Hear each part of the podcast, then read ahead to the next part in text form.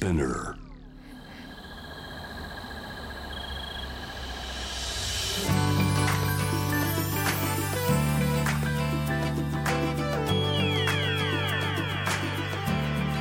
Eneos, four hour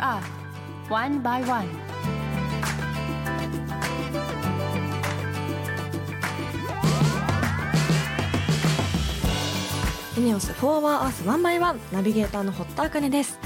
この時間は素敵なゲストをお招きし地球のより良い未来の実現に向けた SDGs について皆さんと一緒に学んでいく時間です。リスナーの皆さんちょっと時間は経ちましたが明けましておめでとうございます、えー今年は私どんな1年にしようかなと思ったんですけどあのやっぱり一番は本を読む1年にしたいなと思いました。本当に最近スマホとかで YouTube を見たり Netflix 見たり漫画見たりいろんな暇つぶしが増えてきたと思うんですけどやっぱり去年少しずつ本を読み始めて他のエンタメとは違う良さがあるなというか自分の頭の中で本を読んだ時に繰り広げられる世界がなんかすごくこの仕事の原動力にもすごくなるなと思いましたしやっぱり文字で本を読むってすごくいいなと思ったので今年は本を読む1年にしたいなと思います。そしておすすめの本ができればこの番組でも少しずつ紹介していきたいなと思いますので何かおすすめがあったらまた教えてください、えーということで本日も SDGs 学んでいきたいと思います。地球の未来を考えるこの番組はエネオスの提供でお送りします。エネオスは2040年までに自社で排出する CO2 の量をさまざまな取り組みからプラスマイナスゼロにするカーボンニュートラル企業を目指していて私たちの未来に不可欠な脱炭素循環型社会の実現に向けて具体的な取り組みをされているそうなのでそのあたりも番組で分かりやすく紹介していきたいと思います。そしてこの番組は JWAVE をキーステーションに FM ノースウェーブ ZIPFM FM802 クロス FM JFL5 曲をネットしてお送りします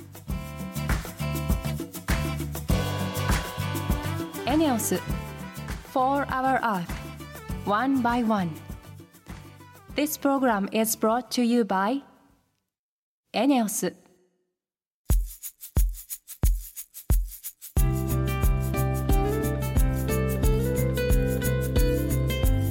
4 Hour Earth 1 by 1本日のトークテーマは目標14海の豊かさを守ろうです。今回は海をきれいにする海専用のゴミ箱がポイントだそうです。あの海のマイクロプラスチックの問題とか海の豊かさを守るためには本当に無視できない話ですよね。海専用のゴミ箱ってどういうことなんでしょうか？海に設置しているゴミ箱なのか？海の中にあるのか？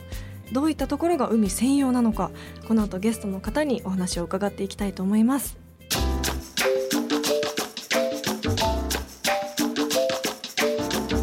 エネオス4 Hour Earth One by One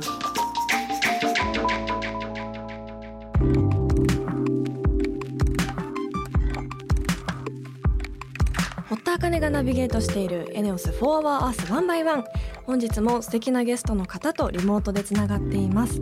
サスティナブルジャパン代表東浜孝明さんです。よろしくお願いします。よろしくお願いします。まずは簡単に東浜さんのプロフィールをご紹介します。IT 企業勤務を経て地元熊本に戻り2019年1月に起業オーストラリアで開発された海のゴミ箱シービンの販売やリースを展開。シービンを日本に普及させることで海洋ゴミマイクロプラスチック問題の解決を目指されています。ということなんですが海専用のゴミ箱ってあるんですね。そうですね。あの皆さんご存知の方少ないとは思うんですけれども、はい。珍しい機会であります。へえ大きさってどのくらいなんですか？はい。直径60センチの、えー高さ80センチくらいの機械になります。おおちょっと大きめのゴミ箱ぐらいですかねね。はい。へえそのシービンっていう名前は海のシーと瓶ははい瓶から来てるんですねえー瓶はまあ造語なんですけど、そのまま海のゴミ箱みたいな感じです。うーんどういった仕組みになってるんですか？海専用のゴミ箱って、筒状になってまして、はいえーまあイメージしてもらうと分かるんですけどお風呂にですね桶を浮かべてちょっと沈めるとうん。水が中に流れ込むと思うんですけど、はい。水と一緒にそのゴミを、えー中に吸い込んで下に水中ポンプがついているので海水だけを外に出していくっていう機械ですね。じゃあ仕組みとしては結構シンプルなものなんですかねそうですね。はい。結構シンプルです。うんうんえそもそも東浜さんが海のゴミ問題に取り組もうと思ったきっかけって何だったんですか、母親の実家が、えー熊本の港町で、うんえーまあ、幼い頃おじいちゃんばあちゃんと遊んでたんですけれども大人になって訪れた時にすごく汚くてショックを受けて海洋ゴミ問題に興味を持ち始めました。うんどうやってシービンを見つけたんですか、はい、ずっとビーチクリーンをやってたんですけど、うんうん。まあ、人間の手では本当に、えー追いつかないぐらいゴミが打ち上がってくるので、はい。なんか効率よく取れる方法はないかなってずっとインターネットで探してたら CB を見つけてえー、CB を作っているオーストラリアの今、えー財団になってますけどそちらにメールで問い合わせてはい。扱えるようになりました。日本にはじゃあまだ入ってきてなかったっていうことなんですね。そうですね。当時は日本には入ってきなくてまだ一台もの設置もなかったシービンではどういったゴミを回収できるんですか、海に浮いているものもすべて入ってくるんですけども、ペットボトルだったりビニール袋タバコの吸い殻とか結構多いですね。えー、その細かいゴミってどうやって回収するものなんですか、シーリンはですね、えっと、直径2ミリぐらいまでの大きさのゴミが取れますので。2ミリ？すごい。こんなちっちゃいものも、そうですね、はい、マイクロプラスチックが5ミリ以下って言われているので、うんうんマイクロプラスチックも回収できるいい機械。へえ。そのシービンで1日どれぐらいの量のゴミが取れるものなんですか？1日だとですね1回で最大20キロまでゴミ入るんですけれどもはい。汚れてる時はそれを何回か取り替えたりするので過去でいうと34回取り替えてますので80キロとかになりますね。すごい。人の手では本当救いきれない量のゴミの大きさにもかかわらずそんな量のゴミが取れるんですね、実際にそのシービンってどういうところで使われているんですか？熊本県内でいうと漁港ですね。うん。漁港がメインになってですね、あとはマリーナ。あと湖も一度実証実験を行いました。湖でも、えー、使われてるんですね、はい。そういった実証実験の結果ってどうだったんですか？もう目に見えてゴミが入ってくるので漁協関係者の方たちからも好評で、うん。まあ、つければ綺麗になるよねっていう話で結構盛り上がったりもしました。えー、やっぱりゴミって増え続けているんでしょうか？感覚的なことになりますけど増え続けてると思いうまーす、ん。はい、先ほど湖でも使われてるっていうお話されてましたけど他にはどういったところで使われているんですか？一昨年からあの用水路の機械の方を開発始めましてもう間もなく完成というところまで来ましたようやくです、え。ーはい、そのきっかけは何だったんですか？熊本のお米農家さんの方から、えー用水路を流れ出る生活ごみと、まあ、農家さんが使っている被覆肥料っていうものがありまして、うんうん。その膜がプラスチックでできててそれがどんどん海に流れているのでそれを回収したいということで、えー依頼がありまして。あで実際に用水路にあのシービンをつけたんですけど、ーうんうん。用水路は水位が高かったり低かったりでシービンが使えなくてですねはい。どうしようかということでもうあの弊社の方で用水路専用の機械を開発しますってえー。だったので、はい、やり始めました。あーすご い、生活ゴミとその被覆肥料を取れる機械ですね。へえ地域に根ざした活動もされているっていうことなんですがどういったことをされてるんですか？地元の小学校中学校高校だったりとか呼んでいただいて講演会をやったりですねそれをきっかけで、えーまあ、用水路の方が太陽光で稼働するので、うん。まあ、工業高校さんの生徒さんに太陽光システムを組んでもらったりとかですね小学校の生徒さんにうん。用水路のネーミングを考えてもらったりしてます。うーんあ名前も考えてもらってるんですね。そうですねはい。あーすごい。それはすごく子どもたちもなんか身近に感じる機会になって良さそうですね。そうですすごく喜んでくれましたね、ねえ。はい。名前は決まったんですか？あ名前が今いくつか候補があってあとは私があの選ぶところを選ぶ段階にしてます。はい。楽しみですねそれも。ね。はいじゃあ最後に東山さんの今後の目標について教えていただけますか、はい、弊社は立ち上げたきっかけも海をきれいにしたいっていうことで立ち上げたんですけどきれいな海を未来の子どもたちに残したいっていう思いが強いのではいそそれをなんとか達成するためにですねいっぱい機械をつけて台数を増やしていくっていうのが当面の目標ですうんそうですよね。あの本当に私たちの日常でも目にする機会が増えるのをすごく私も楽しみにしています。はいありがとうございます。本日はありがとうございました。ありがとうございました。本日のゲストは東浜隆明さんでした。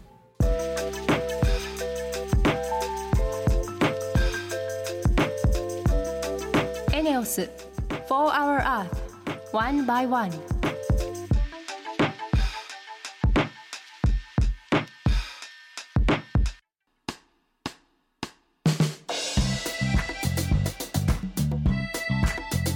堀田茜がナビゲートするエネオス4 Hour Earth One by One ここからはエネオス SDGs ステーションのお時間です。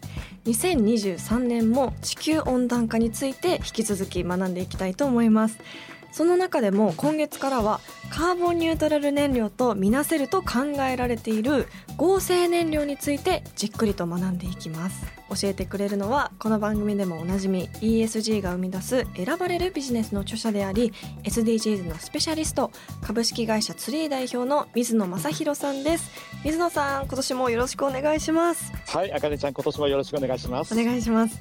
まず合成燃料っていう新しい言葉が出てきたんですがこれはどういった燃料なんですか？はい、多分リスナーの皆さんも初めて聞く言葉でもあるかもしれませんけれども、この脱炭素燃料として大変注目を集めてるんですね。うんあの合成燃料は CO2 つまり二酸化炭素と H2 水素を合成して製造される最もあのグリーンな液体燃料のことを示しているそうです。うんまあ、特にあの複数の物質の集合体で人工的な原油とも言われてるんですよ。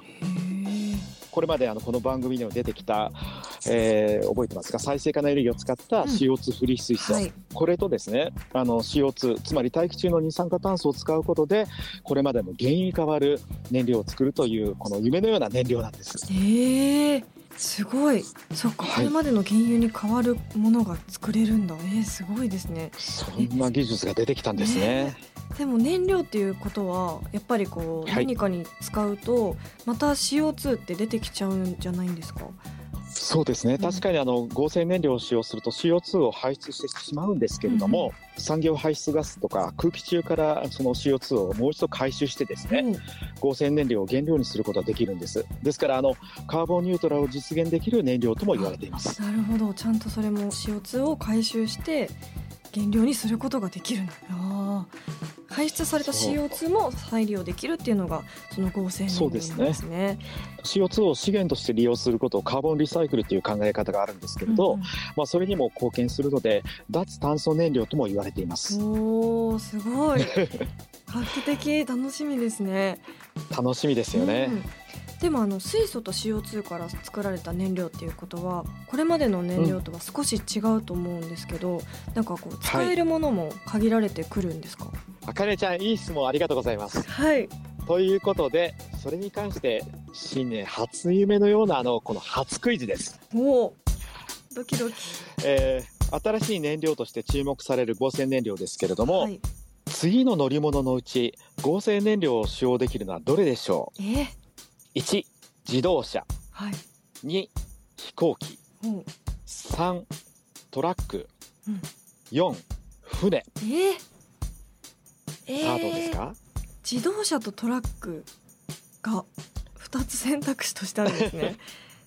ありますね。車として含めないんだ。なんでだろう？でもなんでだろ希望としてはトラックたくさんやっぱ走っているしそういう、あのカーボンニュートラルが実現できるとよりいいなってまあ自動車もそうなんですけどね。う、うん、思えるので。え？3番？じゃあはい。3番のトラックでお願いします。それでは正解を発表します。正解はすべて合成燃料を使うことができるんです。え？ー、全部ですか？はい。意地悪。全部いけるんだ。すごいですねはい。さすが。まああのはい。少し解説しますと、はい。まあ、この合成燃料が期待されるのがですね、うん2035年にはあの新車のあの全てが EV に変わりますよね。はい。日本の中でも EV に変わっていくっていう形でガソリン車、ディーゼル車って発売禁止になるんですけれど、うん。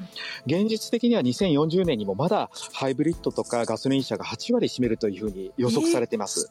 そうなんですかでそこでこの今のガソリンタンクであるとかエンジン車がですねこのままこの、えー気体化した燃料をインフラとして活用するできるんです。うんうん。だから既存の燃料インフラが利用できる点と、まあ、こうしたものがすごくあの強い強みになっているんです。おーなるほど。だからもうすでにあのヨーロッパではアウディっていうメーカーありますよね、うんうん。そこが先行していたりもちろん日本のトヨタホンダ日産という会社もこれに対して必死になって開発を進めていくと。へ将来あの国内で工業的にこの大量生産できるということあとは長期備蓄ができる可能であるということからですね、うん。防災的役割もあの含んでいてとても優勢が高いそうです。ーうどうですか？すごいですね。合成燃料初めてやっぱ聞いたんですけどこれからはじゃあ当たり前に聞くようになるかもしれないっていうことですもんね。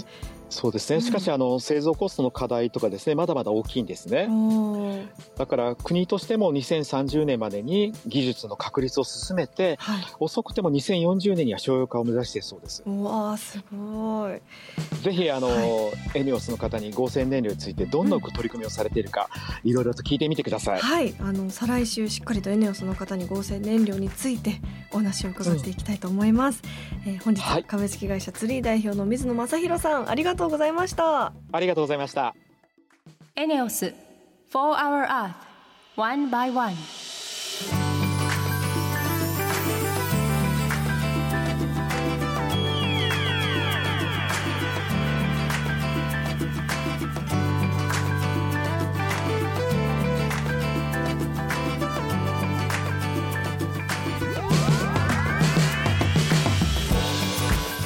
エネオス4 Hour Earth One by One そろそろエンディングの時間です、えー本日はサスティナブルジャパン代表の東浜孝明さんにお話を伺いましたがシービンすごいですね。海専用のゴミ箱っていうことで。あのすごいシンプルな仕掛けなんですけど大量にゴミが取れるっていうので環境にも負担がなさそうですしゴミ箱っていうよりかはろ過装置っていう意味もあるんじゃないかなと思いましたが本当にシービンがある海は綺麗で安心で食べ物も魚も美味しくてっていう印象がこれから根付いていくといいなと思いましたし実際に目にしてみたいなっていう気持ちにもなりました。あの気になる方シービンで調べてみてください。リスナーの皆さんも普段やっている SDGs なことや気になること質問などあればぜひ番組まで教えてください。メールはホームページにあるメッセージトゥースタジオからツイッターは番組名を検索して「4HourEarth」の頭文字「ハッシュタグ #FOE813」をつけてどんどんつぶやいてください。エネオス SDGs ステーションへのメッセージも大歓迎です。地球温暖化に関する疑問や質問さらにはエコバッグの活用や物の節約など皆さんがしている地球温暖化対策についてぜひお気軽にお寄せください。メールでのメッセージを採用された方には地球にも優しいバナナペーパーを使用した番組オリジナルステッカーをプレゼントいたします。なおステッカーご希望の方はメールに住所とお名前の記載をお忘れなく。それではまた来週この時間にお会いしましょう。ここまでのお相手は堀田茜でした。